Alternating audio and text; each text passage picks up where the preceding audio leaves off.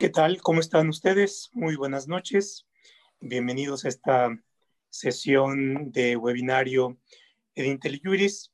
Y esta noche eh, trataremos un tema que me parece en lo personal eh, muy relevante en este contexto de pandemia y que por otra parte también en el contexto en el cual hemos desarrollado estos webinarios ha salido en una diversidad de eh, momentos o en relación con una diversidad de temas, tales simplemente para hacer un recordatorio, cuando tratamos los criterios que en su momento emitió el Consejo de Salud General respecto de cómo tomar decisiones cuando ante la escasez de eh, camas o bien de ventiladores tenían que tomarse decisiones trágicas respecto de si se le daba eh, preferencia a una respecto a otra persona eh, para poder atenderlo. Eh, no faltó eh, la reflexión, los comentarios o las críticas dirigidas hacia estos criterios en el sentido de que podía ser discriminatoria. hemos visto en las noticias también una diversidad de casos en donde pudiéramos tener posibles casos de discriminación. Tenemos también una situación en donde el problema no, sol, no solamente es nacional, la pandemia tiene una peculiaridad global y por supuesto los problemas de discriminación también pueden ser eh, dados en México, pero también en otros países. La situación de los migrantes en México o la situación de la migración en Europa o en Estados Unidos nos plantea también escenarios eh, complejos.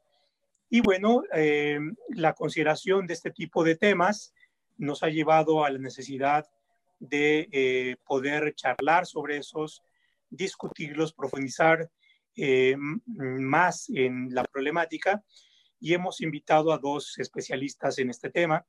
Eh, por una parte, Alejandra Haas. Ale, bienvenida.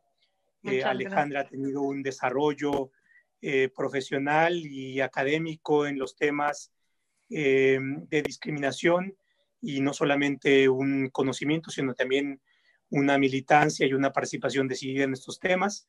Eh, eh, bienvenida a este webinario. Gracias. Y por otra parte, Carlos, eh, que está aquí, Carlos Heredia, que está con nosotros. Él es un especialista y un experto en cuestiones de migración, forma parte de la Asamblea de, que es este organismo ciudadano y que también tiene participación central en CONAPRED a los dos una, eh, un agradecimiento a nombre de IntelliJuris. Y para iniciar, eh, le pediría a Carlos que pudiera hacer una intervención de lo que a su juicio son los problemas centrales eh, que tenemos con esta combinación entre pandemia y discriminación. Carlos, por favor, adelante. Mucho gusto, Pepe. Muchas gracias a IntelliJuris por la invitación y un gusto compartir el panel aquí con Ale, contigo. Eh, mira, en los minutos que me corresponden, voy a tratar rápidamente tres puntos, Pepe. El primero es una visión de conjunto que va a empezar en Estados Unidos justo porque el presidente López Obrador va mañana a Estados Unidos y hay una comunidad enorme que ha sido afectada por la pandemia de manera muy grave eh, el segundo, voy a hablar específicamente de los trabajadores migratorios mexicanos. Y el tercero, voy a hacer una síntesis de lo que significa eh, la discriminación en México, eh, digamos, tomando como punto de partida la pandemia, algo que será un pequeño homenaje a, Carlos Monsiváis en los 10 años en que conmemoramos su partida. Empiezo, Pepe, con la frase que pronunció el candidato demócrata Joe Biden el 4 de julio. Eh, esa frase de la Declaración de Independencia de Estados Unidos, que se dice muchas más veces de lo que se cumple. Todas las personas son creadas iguales. En los hechos hay unos más iguales que otros. Eh, en los hechos en Estados Unidos ahora hay una convulsión porque tienen que admitir que existe algo que se llama el racismo sistémico y la discriminación sistémica. Em, y esto tiene eh, su manifestación en el hecho de que un grupo de población fue sometido a la esclavitud, fue sometido a la esclavitud por más de dos siglos formal y oficialmente, y después siguió sometido a una especie de esclavitud disfrazada que hasta hoy no han podido eh, abordar a fondo. Las manifestaciones que hubo en seguimiento al asesinato, a la muerte de George Floyd en Minneapolis a manos de un policía blanco, eh, tienen un punto nuevo eh, que lo señaló Biden en su mensaje y es el hecho de que por primera vez se está viendo a blancos que masivamente se suman a las manifestaciones de Black Lives Matter, que las, las vidas de los negros importan. Aquí se entreveran racismo y discriminación, pero lo que quiero destacar y me parece fundamental es que Biden dice el pecado original de Estados Unidos es el racismo. Y ese pecado original no lo hemos podido, no, no nos hemos dado la absolución porque creímos que cuando llegó Obama estaba preparado el terreno y después nos, nos dimos cuenta que nos faltaba muchísimo. Añadamos ahí a ese escenario el hecho de que los, a los afros y a los latinos, a los morenos, a los eh, mexicanos católicos, hispanoparlantes y latinoamericanos en general, les ha ido pésimo durante la pandemia en Estados Unidos. Em, la tasa de mortalidad es muchas veces mayor que la de la población blanca. No hay tiempo aquí de explicar todos los factores, pero sí lo quiero señalar porque hubo una paradoja, Pepe, y con esto termino el punto uno. En un momento dado, el gobierno de Estados Unidos dijo, los, los jornaleros agrícolas mexicanos no pueden ser deportados porque son indispensables, porque no los podemos sustituir, porque son trabajadores esenciales pero los vamos a nombrar no deportables, indeportables, pero no les vamos a dar seguro médico, ni cuidado de la salud, ni derechos laborales, ni nada. O sea, es simplemente un saludo a la bandera, eh, pero queda para el registro como esta paradoja de que en realidad les importa más los brazos, la fuerza de trabajo que la persona como tal. Segundo punto, creo que es un verdadero absurdo que los presidentes de México y de Estados Unidos se encuentran en un, momento en que la pandemia está rugiendo en los dos países. En, México, pues tenemos los números que tenemos y hay proyecciones que vamos a llegar al doble o al triple de muertos de los que hay hoy. En Estados Unidos, cuando parecía que ya la cosa se moderaba e iba en descenso, hay, una, hay un resurgimiento en varios estados. Y aquí también, Pepe, eh, me parece muy importante señalar que hay, hay una gráfica por ahí eh, que señala que aquellos estados que impulsaron el Obamacare, el acceso al cuidado de la salud, tienen muchas menos muertes por COVID. Generalmente lo que llaman en Estados Unidos los estados azules, que votan en las elecciones presidenciales por el Partido Demócrata. Esto no es propaganda a favor de ningún partido, es simplemente que si tú tienes inversión en tu sistema de salud, de prevención, de cuidado, eh, de monitoreo, de vigilancia, después de que te dan de alta, pues estás mucho mejor pertrechado que si has desinvertido en el sistema de salud y se están cayendo las instituciones por falta de presupuesto, de eh, medicamentos eh, y de descuido total eh, de la atención incluso desde el primer nivel. Y paso al último punto que me parece que puede dar una buena transición a lo que comentará Alejandra Haas. y es el hecho de que aquí también sabemos en México que el gran dormitorio que está en el Valle de México hacia el oriente y hacia el norte es decir, desde Nezahualcóyotl, Chalco, Valle de Chalco, Chimalhuacán, etcétera, y en el noreste por eh, todo lo que rodea al municipio de Catepec. Pues ahí son grandes dormitorios donde hay hacinamiento, donde la gente dice, pues está bien que nos manden a lavarnos las manos varias veces al día, pero pónganos agua, sobre todo más bien en la zona de Iztapalapa, eh, donde el hacinamiento en el transporte público es cotidiano eh, y donde la necesidad de trabajar cada 24 horas para ganar el sustento, pues realmente convierte a la gente, eh, la salud de la persona se convierte en rehén de su pobreza y de su hacinamiento y de su dificultad eh, de satisfacer necesidades básicas. lo que quiero comentar del legado que nos dejó Carlos Monsiváis, es que fue quizá el mexicano que en el lenguaje contemporáneo eh, se metió a descifrar lo que quiere decir la palabra naco. Como tú sabes, Pepe, yo soy de Tamaulipas, del sur de Tamaulipas, ahí limitamos a través del río Pánuco con Veracruz. Eh, en el norte de Veracruz está, están los totonacos, eh, en, la, en la zona de Papantla.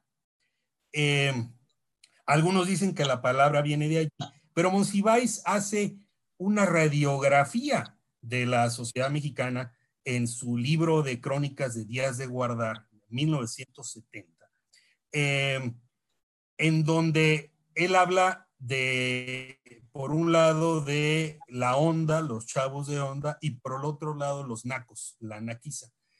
Y, muy rápidamente eh, él describe, pues es el, proletario, el pobre, el sudoroso, el de pelo grasiento, etcétera. Lo está haciendo como un cronista, eh, describiendo, pero muy rápidamente llega a la conclusión de que aquí también hay un elemento de poder y no poder, y de inclusión y de, y de exclusión, eh, que sigue presente el día de hoy y que en realidad las el entreveramiento de racismo y clasismo que Ale conoce y ha estudiado con mucho detalle, te remite siempre a una cuestión de poder económico, poder político, eh, más allá de que alguien te discrimine por cómo te ve a través de sus prejuicios, y que define el del poder y los privilegios en México. Y ese sería mi primer comentario, Pepe. Bueno, efectivamente, tiene razón, hiciste un muy buen puente para la participación de Alejandra y, yo simplemente puntualizaría, estamos frente a un fenómeno que es global, que tiene una diversidad de manifestaciones, pero que además de la globalidad eh, tiene una cuestión estructural. Y, y, en esta cuestión estructural, efectivamente, yo creo que Alejandra nos eh, nos tiene mucho que decir. Eh, estamos como en una primera fase de establecer el problemario y después podremos ir puntualizando algunos aspectos. En esta parte de lo estructural, eh, ¿qué, qué,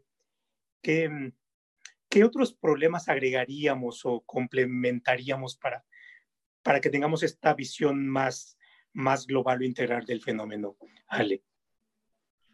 Eh, pues muchas gracias por la invitación eh, y, también gracias a IntelliJuris. Quería iniciar retomando donde me, dejan la estafeta.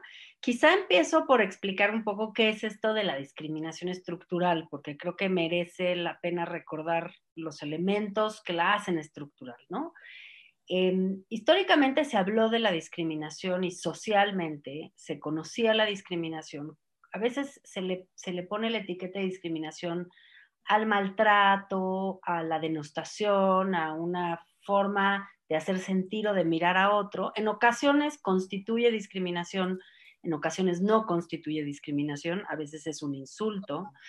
Em, pero eso ha hecho que históricamente se remita al caso particular y al altercado entre dos personas, algo que es realmente un fenómeno estructural, un fenómeno que tiene impacto sobre generación tras generación en la vida de las personas y en el acceso a sus derechos. En eso se distingue la perspectiva estructural de la discriminación de otras formas de análisis que podemos tener de la discriminación. ¿A qué me refiero con discriminación estructural? Y esto lo ha escrito Jesús Rodríguez Cepeda en, muchos de sus libros.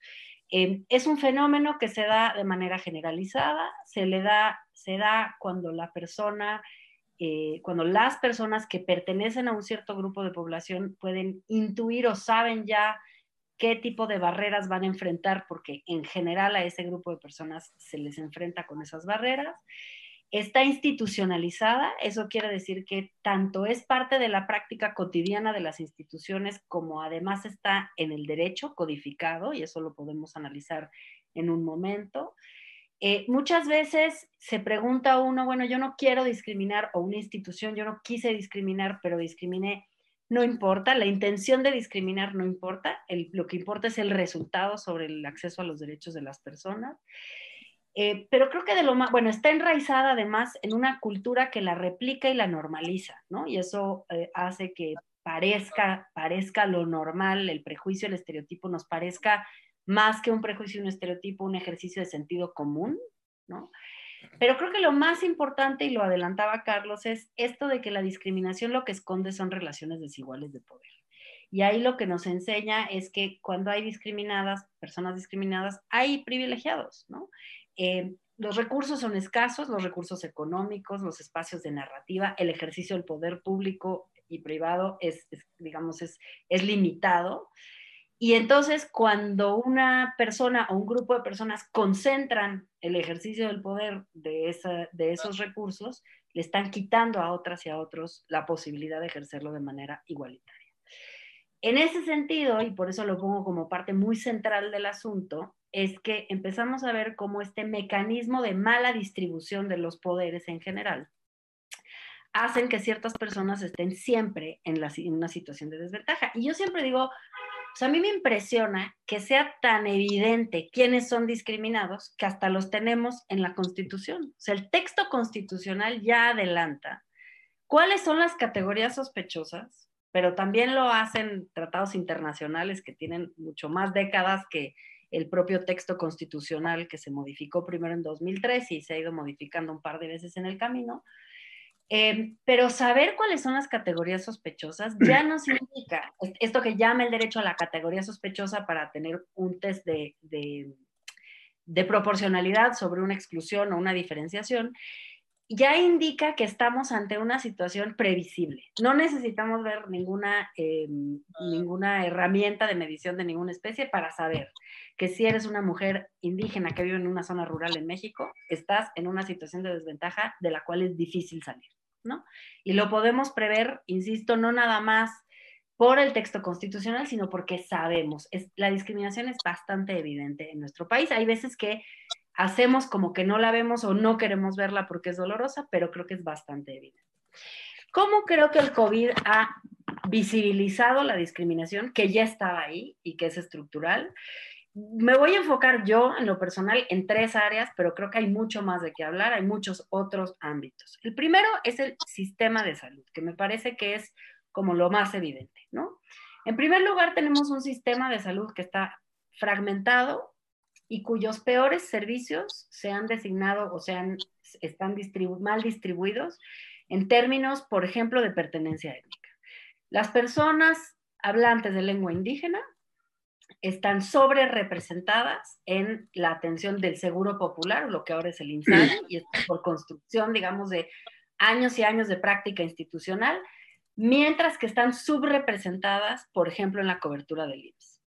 El IMSS tiene mucho mayor cobertura, más enfermedades, más disposición, más hospitales, mejores, digamos, condiciones de ofrecer servicios de salud que lo que antes era el Seguro Popular y ahora es el INSABI, y sin embargo, nueve de cada diez personas hablantes de lengua indígena son personas que están cubiertas, entre comillas, por el INSABI. Eso ya te dice que hay una, algo en la arquitectura institucional, en la distribución de los servicios de salud que está haciendo que las personas indígenas, hablantes de una lengua indígena, que, es la manera, digamos, más estricta de medir pertenencia, aunque la autoadscripción, por supuesto, que también se hace, pero que este grupo de personas esté sobre representado en un peor sistema, ya te empieza a enseñar cómo vamos dividiendo los servicios. El tema con el COVID es que no solamente hay un problema de atención a los servicios de salud, sino también hay un problema de comorbilidades eh, que son parte, digamos, de toda la disfuncionalidad del sistema de salud en México. El sistema de salud no solo es disfuncional en atender las enfermedades, sino también en prevenirlas.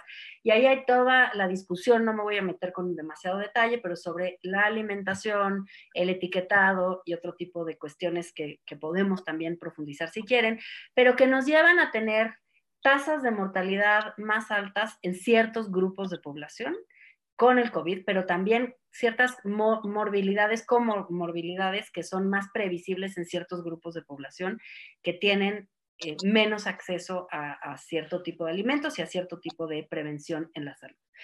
Entonces, sale la guía de triaje y estamos ante una situación en donde en la primera versión de la guía, ya eso se corrigió, pero en la primera versión de la guía tú decías, recibió muchas críticas, pues sí, porque otra vez estás responsabilizando al individuo por la falla del sistema. Es decir, si el individuo llega con sobrepeso, por ejemplo, es culpa del individuo tener sobrepeso, no lo atiendas y dale la oportunidad de vivir a una persona que no tiene sobrepeso.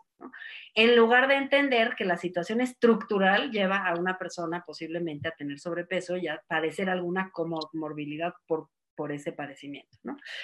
Em, eso es muy clásico de la discriminación. O sea, la discriminación estructural, una cosa que hace muy bien para replicarse y para permanecer en el tiempo, es responsabilizar al individuo sobre una situación que el, que el, que el país y que la estructura del país genera. Te doy un ejemplo de esto. En la, en la encuesta sobre discriminación en México, tres de cada diez personas dijeron que las personas indígenas son pobres por su cultura. Es decir, no importa que los sistemas de salud los excluyen, no importa que las personas no los contratan por discriminadores, no importa que el sistema educativo es omiso por ejemplo, en la educación básica de personas hablantes de lengua indígena, eso no importa. Lo que importa es que por su cultura ellos son responsables de estar en una situación de desventaja. Ese es uno de los mecanismos de sobrevivencia que tienen el sistema estructural discriminatorio.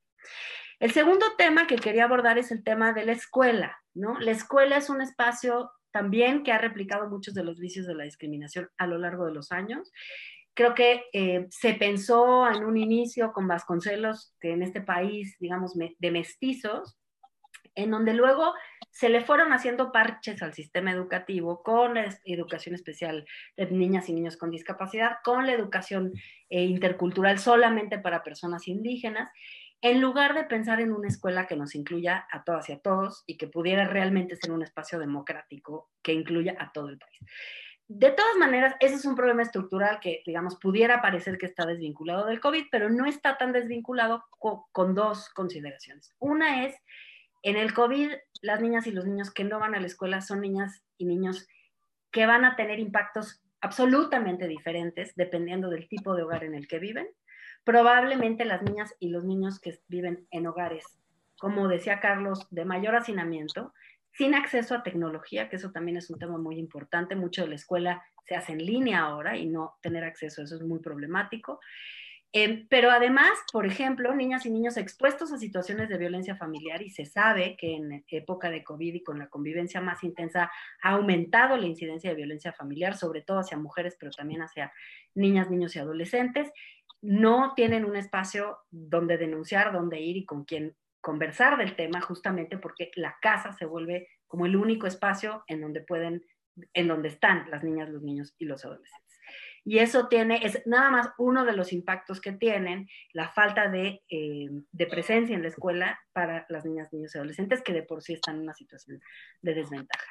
En tercer, bueno, y, dijo, y creo que esto es muy preocupante y deberíamos de, de, pensar muy profundamente qué vamos a hacer. el secretario de Educación Pública dijo la semana pasada que se espera que 800 mil niñas, niños y adolescentes abandonen la escuela por el COVID. Y yo creo que eso es algo que nos debería tener enormemente preocupados.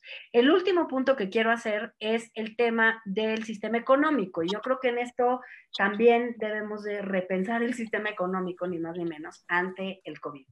El COVID nos muestra las enormes fragilidades que tiene un sistema que descansa sobre el trabajo informal, el hecho de que el 50% de la población que trabaja no está afiliado al IMSS justamente por esta asociación entre la seguridad social y el trabajo formal, como si el trabajo formal estuviera ahí para quien lo quisiera, y que la gente en lo individual decide no tener un trabajo formal, cuando en realidad no hay condiciones para que el 100% de la población económicamente activo tenga un trabajo formal, desde los sistemas, digamos, la problemática de elevación, esta asociación de la seguridad social al trabajo formal, formalizado, con un contrato, este, en fin, hay muchísimas condiciones estructurales que hacen que las personas, muchas millones de personas no tienen un trabajo formal y eso las pone de por sí en una situación de alta vulnerabilidad. Pero encima nos damos cuenta que en esa asociación de trabajo con salud, justamente eh, pues quiénes son quienes no tienen trabajo formal y eso lo vemos otra vez recuperando las cifras de personas hablantes de lengua indígena, nos damos cuenta que la pertenencia étnica tiene mucho que ver. Si vemos los datos vinculados con tono de piel, también nos daremos cuenta que eh, de manera muy genérica y resumida, podemos meternos más a fondo, eh, el tono de piel también tiene un impacto sobre el tipo de trabajo al que tienes acceso y eso son otra vez barreras estructurales que luego de las cuales hacemos responsables a la gente, pero en realidad es cómo está organizado nuestro país. Em, yo creo que el sistema económico está haciendo crisis y está mostrando sus enormes vulnerabilidades y sus asociaciones con otras áreas de la vida pública. Y creo que como último tema sí diría que eh, me preocupa mucho el tema migratorio. Eh, celebro que esté aquí Carlos y él haya hablado acerca de los trabajadores mexicanos en Estados Unidos como trabajadores excluidos de la seguridad social, pero incluidos en la categoría de trabajadores esenciales. Yo diría, eh, hay una discusión o una conversación hemisférica que tener sobre flujos migratorios. primero destacaría la enorme importancia de que los países no cierren las fronteras a las personas refugiadas, porque aún en pandemia las personas refugiadas pues piden la, condición de refugiadas porque están en riesgo de perder su vida. Entonces creo que ahí habría que hacer muchas consideraciones acerca de su ingreso al país. Eh, en segundo lugar, también preocupa la militarización de algunas fronteras. La nuestra ya estaba militarizada antes, pero hay fronteras no, no militarizadas antes de la pandemia que están militarizándose en el hemisferio y en otros lados. Hay que pensar que Europa cerró fronteras por primera vez desde que se creó la Unión Europea. O sea, realmente la manera de gestionar los flujos migratorios y de responder a la migración documentada e indocumentada creo que va a cambiar muchísimo a partir de esta pandemia y todavía ni siquiera podemos vislumbrar qué de todo lo temporal se va a convertir en permanente. Con eso cerraría.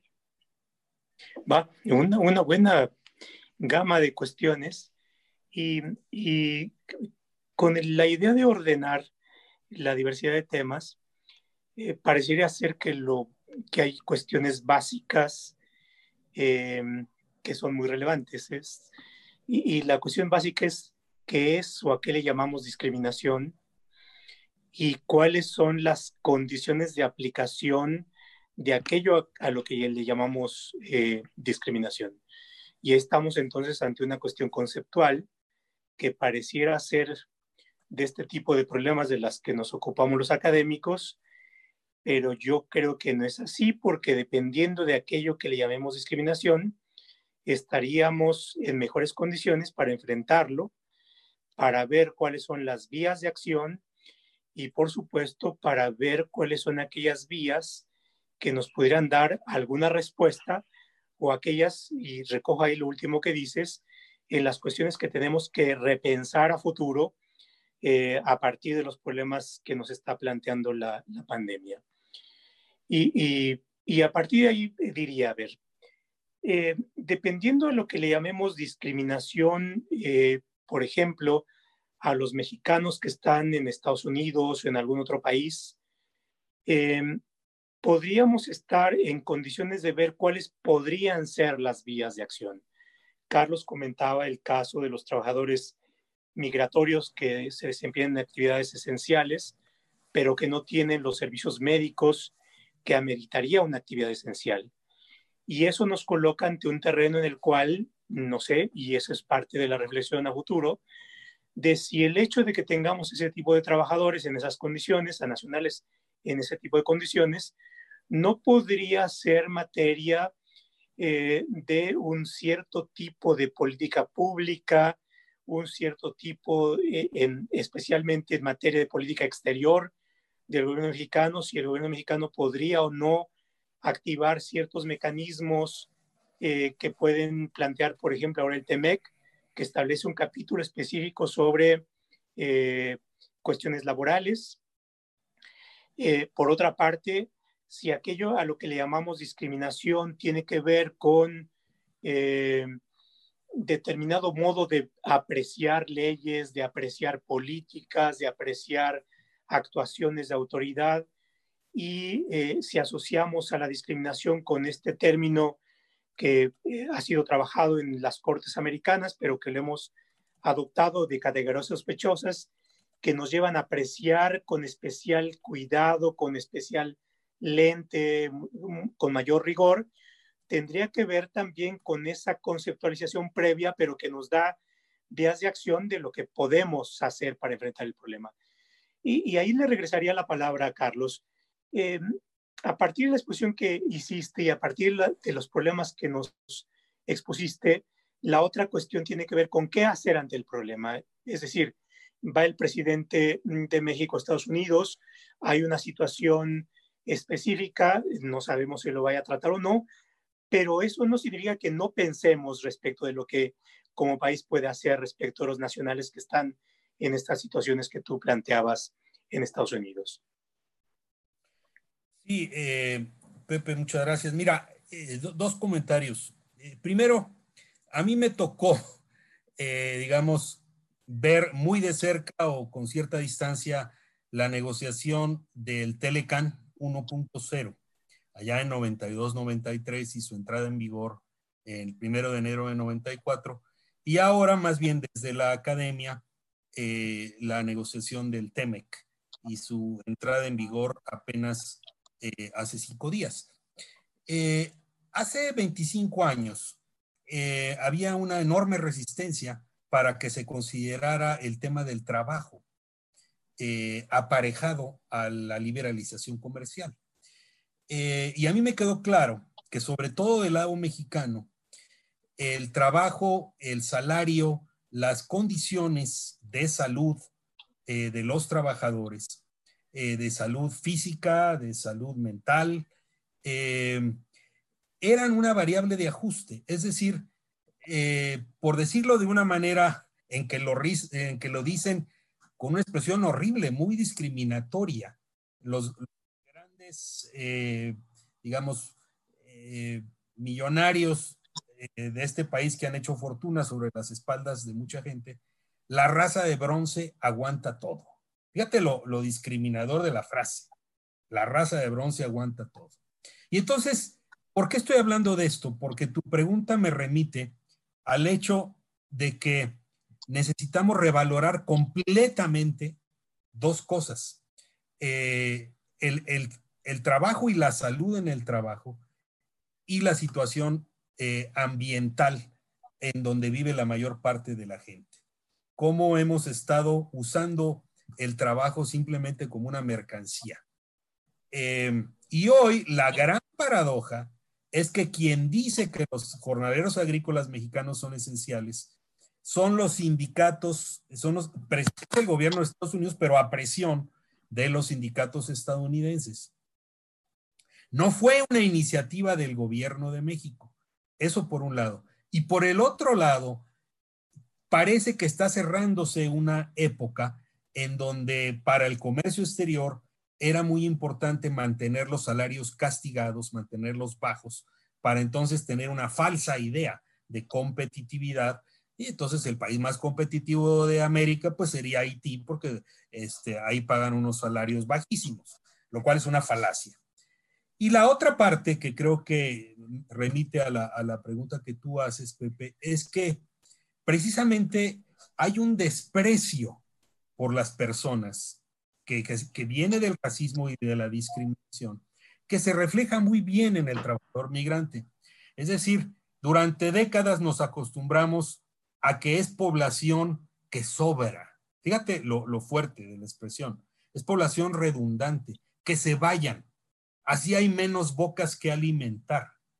Y después se volvieron efímeramente héroes por parte de Fox, que dijo, ah, hay que reconocer que ellos hacen este, todos estos envíos de remesas y el Instituto de los Mexicanos en el Exterior. Y, hoy, ya con el eh, Telecan 2.0, el TEMEC, em, hay una hay una intención de dejar de considerar los salarios de los trabajadores como, como eh, factor de ajuste, pero los trabajadores son los más castigados por la pandemia.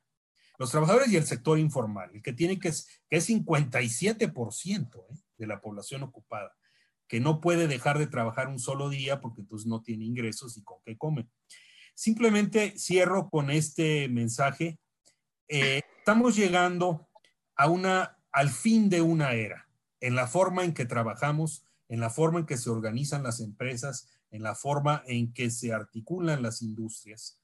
Eh, y esta pandemia es una llamada de atención brutal, en el sentido de decir, cuando nosotros atentamos contra la, naturaleza, eh, la naturaleza responde. Y la sustentabilidad eh, del trabajo, la sustentabilidad del sistema de salud, depende de que pongamos de nuevo como prioridad a, las personas y no únicamente a eh, la generación eh, de dinero a partir del trabajo, eh, es decir, de, de, la explotación del trabajo. Entonces, como dice Alejandra, la pandemia tiene una raíz económica importantísima que no puede dejarse de lado el retorno a lo que se pretende que sea la normalidad o, el ingreso a una nueva normalidad, tiene que mover de raíz el modelo económico de este país que está fincado, que está construido en la explotación del trabajo y en la exclusión de la mayoría de la población, porque ni siquiera se les considera seres humanos y ciudadanos con plenos derechos. Eso solo está reservado como en la colonia, ¿eh? en donde estaban los peninsulares, que eran los únicos que tenían derechos plenos, después los criollos y ya después venían los mestizos, eh, los indios y al final los afromexicanos. Bueno, no ha cambiado mucho eso, aunque formalmente la constitución mexicana otorgue derechos a toda la población de manera igual, así dice el artículo 1 de la constitución. En los hechos, tenemos un apartheid, un apartheid, una segregación de castas dentro de México, eh, que es brutal, que no reconocemos que tenemos un problema de racismo y que muy fácilmente recurrimos al expediente de decir, ah, no, racista los gringos. Aquí hay clasismo, pero no hay racismo. Lo digo como citando la excusa, ¿eh? no porque yo estoy de acuerdo con esta frase. Ah, y aquí le paro. Muy bien, muchas gracias. Eh, Ale, eh, en tu primera intervención comenzaste a hacer un ejercicio de reflexión que me, me parece que es muy necesario respecto de eh, cómo se presenta la discriminación, pero también qué exigencias, y aquí yo creo que tenemos que retomar para todos estas exigencias de pensar en qué es lo que nos está poniendo la pandemia enfrente de los ojos y por tanto, cómo mirar hacia el futuro en donde por supuesto tenemos que pensar también en cómo podemos ir superando, estableciendo líneas para enfrentar el problema a, partir de las insuficiencias que, vamos teniendo. Entonces sí me gustaría ahí que continuases, continuaras con esa reflexión que te cortamos en, la primera. Sí, creo, que eh, retomo justo donde dejó Carlos en términos de repensar eh, si el sistema le sirve a la gente o no le sirve a la gente, ¿no? Yo creo que eh, igual que nos pasa con el tema migratorio, em, estamos como muy listos para criticar y, y, hay mucho que criticar de lo que pasa en Estados Unidos, pero a veces muy incapaces de ver lo que nosotras mismas aguantamos en México, normalizamos en México, vivimos en México, ¿no? Yo creo que ah, yo haría una primera, digamos, una primera categoría de reflexión, me parece que es la reflexión desde mi punto de vista más urgente que tiene México como país, es preguntarnos qué quiere decir ser mexicano en el siglo XXI. O sea, el mestizaje y todo su mito y su creación en términos de política de Estado muy exitosa, yo pienso que la más exitosa que ha tenido el gobierno mexicano, eh, fue útil en su momento y tuvo sus razones de ser. Hay muchísimas críticas de personas que son estudiosas de ese periodo histórico que son mucho mejores que yo para, para explicarlo, pero creo que es un concepto agotado que nos ha impedido visibilizar a la diversidad como una realidad, primero, este, ya deja tú de ver a la diversidad como una ventaja, ¿no? Y yo creo que en ese sentido, ese monolito de eh, el, el, mestizo, la raza de bronce, que genera que todo lo demás sean puras marginalidades, es una de las razones por las cuales nos cuesta tanto enfrentar el racismo, vincularlo con el clasismo y entender cómo desmantelar ese sistema, ¿no? Entonces sí creo, y, y en ese sentido pongo sobre la mesa el tema del tono de piel, o sea, cuando cuando México en 2012, por primera vez, el gobierno de México fue al Comité de Discriminación Racial a decir hay racismo en México, hubo mucha resistencia dentro del propio gobierno para que eso se hiciera. El CONAPRED lo hizo, yo no era la presidenta, otro, Ricardo Bucio era el presidente. Fue y dijo al comité, primera vez en la historia que México aceptaba que había racismo en México. Cuando el presidente del INEGI presentó los datos de la encuesta de movilidad social del 2016 o 17, si no mal recuerdo, en donde pusieron preguntas de tono de piel por primera vez. Y el presidente del INEGI mandó tres tweets diciendo a tonos de piel, algo así, ¿eh? a tonos de piel más oscuros, los trabajos son menos bien remunerados y hay, las personas tienen menos nivel académico. La incomprensión en las redes sociales fue de tal magnitud que hubo hasta quien lo acusó de racista a él, ¿no? Cuando él lo único que estaba diciendo es lo que decía la encuesta, que es así y lo volvimos a recoger en la encuesta sobre discriminación. Cuando tienes tonos de piel más oscuros, las personas tienen logros académicos menores y tienen menos acceso a trabajos mejor remunerados. Incluso hay un estudio, y no me acuerdo ahorita la fuente, que dice que si tú eres una persona con tono de piel claro, en una situación de desventaja económica, naces en una situación de desventaja económica, tienes cuatro veces más oportunidades de salir de esa situación que una persona de tono de piel oscuro. O sea, sí es un motivo de ascenso o de permanencia en una situación de, em, socioeconómica de cierto tipo. También hay otro dato interesante y es la práctica imposibilidad de que una persona que nace en una situación de, en una situación socioeconómica privilegiada caiga. Es prácticamente imposible de tan fincados que están y tan fuertemente enraizados que están los privilegios en nuestro país. Eso tiene un impacto sobre muchísimas otras cosas que tienen que ver, por ejemplo, con la discusión sobre la meritocracia. Muchas veces construimos política pública pensando que estamos en un país que permite que todos estemos en igualdad de circunstancias en el punto de partida. Entonces, construimos una política pública súper bien pensada para dar créditos, eh, por ejemplo, a las pequeñas y medianas empresas. Y tenemos, esa es una gran rama de la administración pública y una gran rama de los recursos que el Estado otorga a la ayuda a las personas, como, como incentivo, por ejemplo, para crear empresas. Y luego tenemos otra que es la de seguridad social, la de desarrollo social, ahora llamada bienestar, que es pues el apoyo a las personas pobres que tienen una situación en donde en este momento, por ejemplo, transferencias económicas para apoyarlas a salir de la, de la falta de, digamos, dinero en efectivo para ejercer con libertad algunos de sus derechos, ¿no? Sin discutir si está bien o mal, si, las transferencias son o no condicionadas, creo que esa es harina de otro costal, pero en esos dos monolitos que estaban previos a esta administración, o sea, no es una cosa que, que sea de reciente ni nada, estos dos monolitos ya eligen. Hay un grupo de población que nunca va a salir de la situación de, digamos, de los programas sociales y otro grupo de población que está aprovechando los recursos que están construidos para darle ciertos incentivos para su desarrollo económico. Lo que es muy fuerte en México es que cuando hablamos de personas discriminadas o incluso simplemente de las cifras de pobreza, no estamos hablando de minorías estamos hablando de la mayoría de la población. Entonces, tenemos como una construcción de nosotras mismas como un país que tiene que pensar en las minorías, entre comillas, que pensar en cómo traer también se usa mucho ese verbo, ¿no? Ese concepto. Hay que traer a las personas al desarrollo, pero la verdad es que somos un país que en su mayoría está compuesto por personas que están en la marginalidad. Entonces, sí me parece que hay preguntas muy fundacionales del tipo de país que somos, el tipo de política que podemos generar y el tipo de solución que tenemos para este país en donde, como lo dijo Carlos, ya desde hace siglos había una selección muy clara sobre el tipo de persona que logrará acceder a los recursos y las personas que no. Nada más, insisto, y con eso cierro, recordando que no estamos hablando de mayoría, de minorías, estamos hablando de la mayoría. Qué cosa.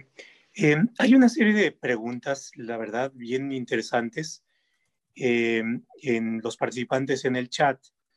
Eh, por ejemplo, Jessica López, a quien agradecemos y saludamos, eh, dice, ¿es viable trabajar desde el ámbito local en modificar las reglas de operación de programas en materia de salud y educación para eliminar las barreras estructurales que discriminan a las personas en contexto de movilidad? Eh, o definitivamente en este contexto el retorno al presidencialismo nacionalista es imposible por completo el fortalecimiento de actores locales en perspectiva de derechos humanos. Eh, la leí porque eh, nos pone en la cabeza y, en los ojos que hay intención de, hacer algo. Y, por supuesto la pregunta plantea de qué se puede hacer en lo local para, para atender el problema. Eh, lo mismo en Héctor López, qué estrategia ciudadana puede resultar recomendable para contrarrestar esa inercia, la discriminación. Hay algunas otras preguntas por el sentido, otras mucho más puntuales, por ejemplo, eh, ¿qué podrían ustedes decir respecto a la discriminación eh, por estigmatización, si entendí bien la pregunta? Entonces, hay, hay inquietud y hay interés. Y aquí sí ya rompemos un poco el orden. Eh, ¿Alguno de ustedes que quisiera abordar alguna de estas preguntas o bien recoger alguna otra que esté en el chat, eh, adelante. Ustedes me dicen. Alejandra, Carlos.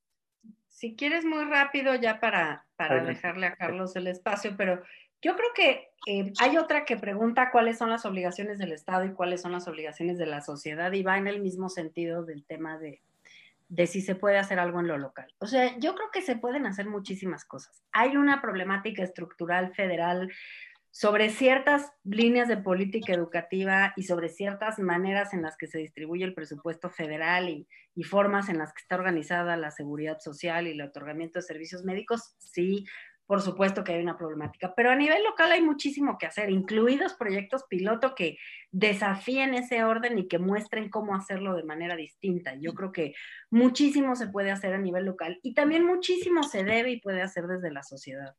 O sea, me parece que una de las cosas que ocurre en México es que con este presidencialismo y esta cosa de nuestra obsesión con el gobierno como un lente todopoderoso que todo lo habilita y todo lo impide y todo lo perjudica, pero que todo lo puede dar, ¿no? Eh, nos olvidamos de, que, de que constituimos a la sociedad todas y todos nosotros y que todas y todos nosotros podemos incorporar en nuestra manera de abordar los temas eh, una, una perspectiva de igualdad y no discriminación.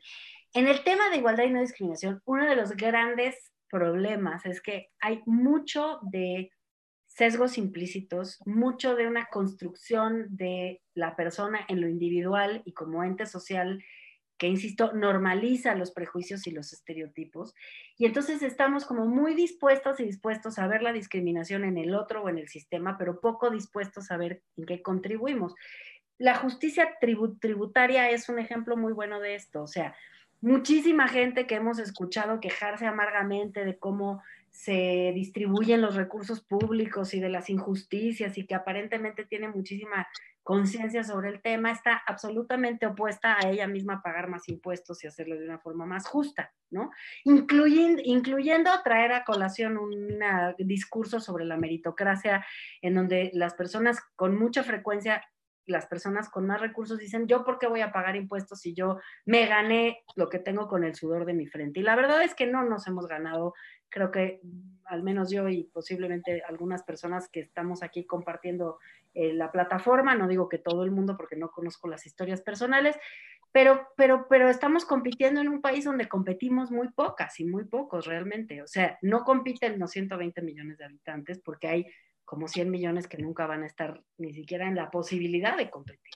Entonces, eh, yo creo que sí nos tenemos que preguntar de manera muy profunda cómo contribuimos cotidianamente eh, en el ejercicio de la profesión, si aquí muchas son abogadas y abogados, en el derecho hay mucho de discriminación codificado, en el derecho familiar, eh, en relación con las mujeres, por supuesto, pero también en otras materias. Y doy un ejemplo de migración y con eso cierro. México se dice un país muy abierto a los extranjeros, a los migrantes, un país muy cálido y muy abierto, de, brazos abiertos, pero el artículo séptimo, si no mal recuerdo, de la Ley Federal del Trabajo establece que las empresas solo pueden contratar a 10% de personas nacidas en el extranjero. Realmente es una regla discriminatoria, inconstitucional, xenofóbica y absurda. Este, somos el país que más nacionales tenemos en otro país, en el mundo. Y sin embargo, aguantamos y perpetuamos un sistema de exclusión y de xenofobia que está codificado en las leyes y comúnmente aceptado y no cuestionado. Yo creo que ahí, por eso digo, sí tenemos que hacer un ejercicio de autorreflexión muy profundo sobre quiénes somos y cómo estamos permitiendo y normalizando estas exclusiones. Carlos. Gracias, Pepe. Mira, yo he contestado por escrito algunas de las preguntas.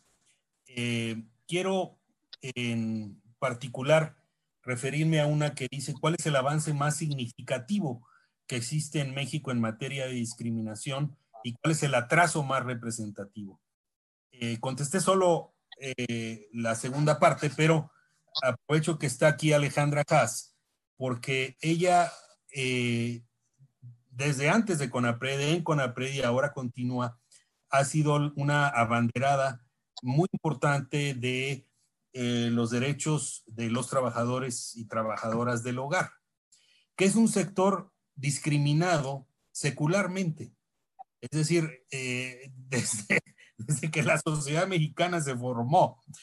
Eh, y ahora se acaba de depositar ante la Organización Internacional del Trabajo, la OIT, el convenio, ya la ratificación, se depositó ya el convenio de los derechos de los trabajadores del hogar que tiene que ver con el trabajo que hizo Allen con APRED, que hicieron muchas otras organizaciones, que me parece que ahí tenemos un rezago brutal. O sea, eh, claro, en el trabajo del hogar hay de todo, pero me temo que sea mayoritario una especie de esclavismo disfrazado, eh, en donde se dispone de las personas ya no como trabajadores, sino como si fuéramos, como si quien emplea a una trabajadora del hogar fuera dueña hasta de la persona.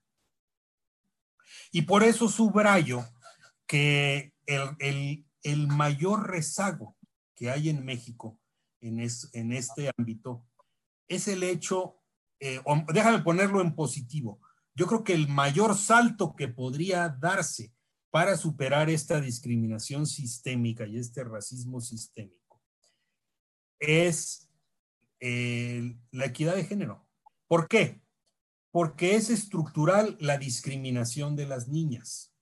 Es decir, las niñas, sobre todo en comunidades rurales, pero mucho también en zonas urbanas, eh, se considera desde hace mucho tiempo que están para eh, cuidar a los hermanitos, cuidar, alimentar a los animales, ir por el agua, encargarse de tareas domésticas sacarlas de, la escuela a los 11, 12 años ya para que se dediquen eh, toda su vida, eh, este, algunas, a cuidar a los padres, etcétera, se someten a una mucha mayor frecuencia de embarazo infantil y juvenil, les destruyen la y eso que se considera natural, evidentemente es una formación social, es un aprendizaje, es un, aprendizaje en sentido, digamos, un aprendizaje negativo. Entonces, alguna vez yo le pregunté al presidente del Banco Mundial, eh, oiga, ¿cómo podemos avanzar en México en el desarrollo económico, social, cultural?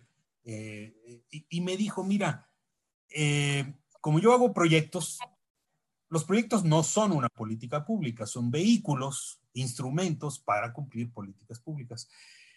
eh, dice, si, si México logra tener agua limpia, accesible y no discriminación de las niñas, e, eso sería una transformación social importantísima, porque el agua limpia, accesible, te resuelve eh, muchos problemas de salud, de comprensión en el aula, de aprendizaje, eh, de capacidad de producir y generar y crear en el trabajo.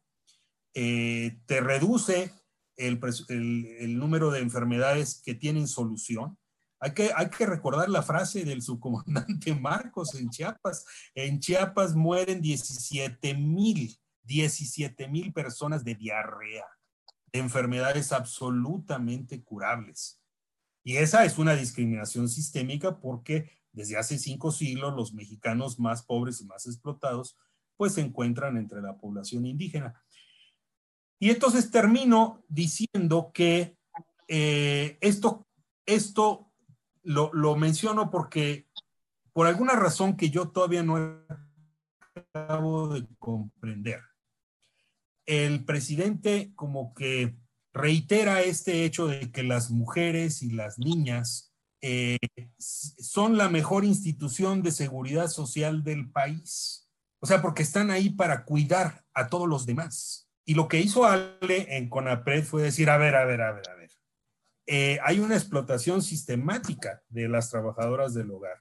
Vamos a hablar eh, de derechos, vamos a hablar de reivindicación de, la, de la persona, sobre todo la enorme mayoría pues son mujeres.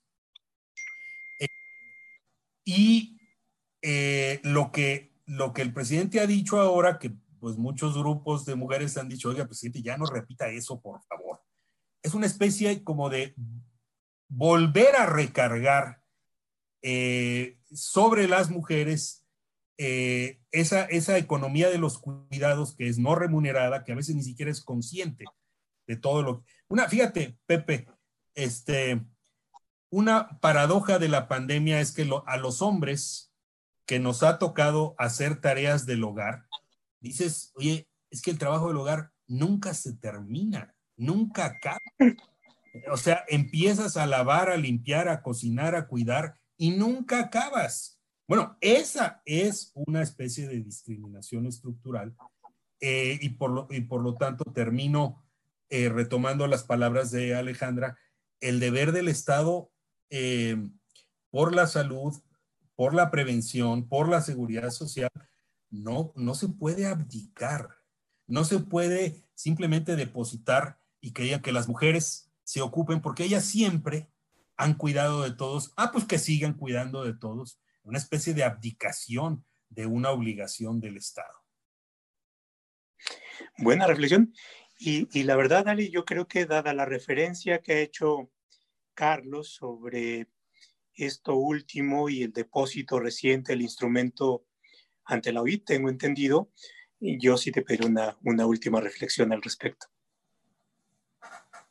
Sobre, pues sí, o sea, yo creo que como lo dijo Carlos, hay una, em, o sea, el elefante en el cuarto para tener el tercer peor lugar en América Latina de la inserción laboral de las mujeres en el mercado de trabajo, tercer peor lugar en América Latina, México. Muchos otros países que desde México se ven como que están en una situación de desarrollo menor a la nuestra, están mucho mejor en la inserción laboral de las mujeres, tiene por supuesto que ver con el tema del cuidado. O sea, la falta de un sistema de cuidados que haga que las tareas de cuidado se distribuyan más equitativamente, incluso valorar económicamente esas tareas de cuidado y posibilitar a la gente, a las mujeres, sobre todo mujeres jóvenes, a que puedan desarrollar sus planes de vida sin tener que estar cuidando en sus casas, como él dice, en una situación de explotación y sin pago y sin perspectiva de futuro, haría una diferencia brutal en la vida pública de nuestro país. Y yo creo que hay em, en esa discriminación en donde yo creo que no nada más eh, en este momento histórico y gubernamental, sino históricamente ha sido un tema cerrado, nadie quiere hablar de un sistema de cuidados, no y no querían hablar de las trabajadoras del hogar, la verdad, hasta, este, hasta esta administración y particularmente hasta esta legislatura también. Eh, lo que vemos es un cambio de paradigma que va a tener un impacto enorme. Son 2.4 millones de mujeres que tienen, que están registradas, digamos, eh, que se registraron en algún levantamiento que se hizo por el INEGI. Mm, en situación económica de desventaja casi todas, eh, muchas de ellas son eh, pertenecientes a pueblos indígenas o afromexicanos, muchas de ellas son migrantes también, migrantes internacionales o migrantes nacionales, personas que van de, un, de su lugar de origen a otro lado para trabajar. Y el cambio paradigmático de una vida de una persona que trabaja 50 o 60 años que no tiene ninguna perspectiva de atención eh, en, ningún hospital, que no tiene acceso a la seguridad social, porque no hay que olvidar que la seguridad social es mucho más que la atención a la salud, también son pensiones, guarderías, seguro, digamos, una, eh, la posibilidad que te paguen una discapacidad adquirida en el empleo, etcétera. Esa lo que llaman las trabajadoras la dignificación del trabajo del hogar. Esta es la forma en la que Casé, Marcelina Bautista lo han denominado, la dignificación del trabajo, salir del ámbito de lo privado a un ámbito de lo público, en donde el Estado sí tiene algo que decir y sí tiene algo que reconocer. Es un cambio paradigmático, yo diría, del nivel de la decisión de Brown contra el eh, Consejo Educativo en Estados Unidos de los 60. O sea, es una transformación de la manera en la que la Corte había estado decidiendo esos casos y fue lo que permitió, digamos, ponerle velocidad a los cambios en política pública y legislativos que estaban ya pensados y afortunadamente ya estaban, digamos, las iniciativas puestas, pero nunca habían tenido ningún chance hasta esa decisión de la Corte. ¿Por qué es paradigmático e importante el caso de las trabajadoras del hogar? Muchas personas expertas en derechos laborales nos han dicho o nos dijeron a lo largo de la larga lucha en la que tuve el privilegio de acompañar a Marcelina y otras compañeras. Eh, muchas veces nos dijeron, pero ustedes de lo que están hablando es de trabajos informales y esa es la realidad de la mitad del país. ¿Por qué creen ustedes que van a lograr cambiar algo cuando carpinteros, electricistas, mariachis, barrenderos, personas que trabajan en recolectando basura, pues todos ellos son informales. Incluso hay gente que está escribiendo aquí en el Zoom, somos profesionistas independientes y tampoco hay programas para nosotros y tampoco tenemos seguridad social.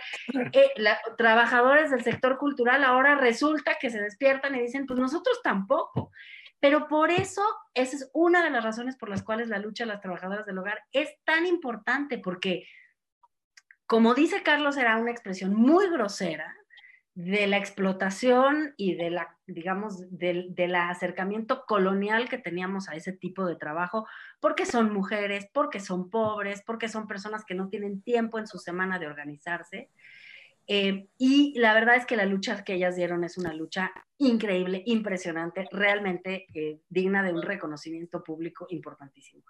Pero detrás de ellas vienen millones de trabajadoras y trabajadores que están en la misma situación de informalidad, de fragilidad en un empleo que muy posiblemente han perdido o pueden perder en estos meses y de imposibilidad de acceder a ciertos derechos básicos que son obligatorios, como decía eh, Carlos, obligatorios para el Estado, el derecho a la salud, el derecho a la educación, el derecho al cuidado, digamos, son derechos básicos que sí tiene que proveer el Estado y que esta estructura económica de informalidad no lo permite y no lo, no lo va a permitir nunca. Tiene que cambiar el sistema económico para que pueda cambiar el acceso a los derechos. Pues muchas gracias, Ale. Muchas gracias, Carlos, por su aceptación, su compañía, su reflexión, sus conocimientos. Gracias a todos quienes han estado con nosotros. Y bueno, pues concluimos con esto, esta sesión, la verdad bien interesante y nos deja muchas cosas que pensar y también para hacer. Hasta luego, muy buenas noches. Hasta luego, buenas noches. Hasta luego.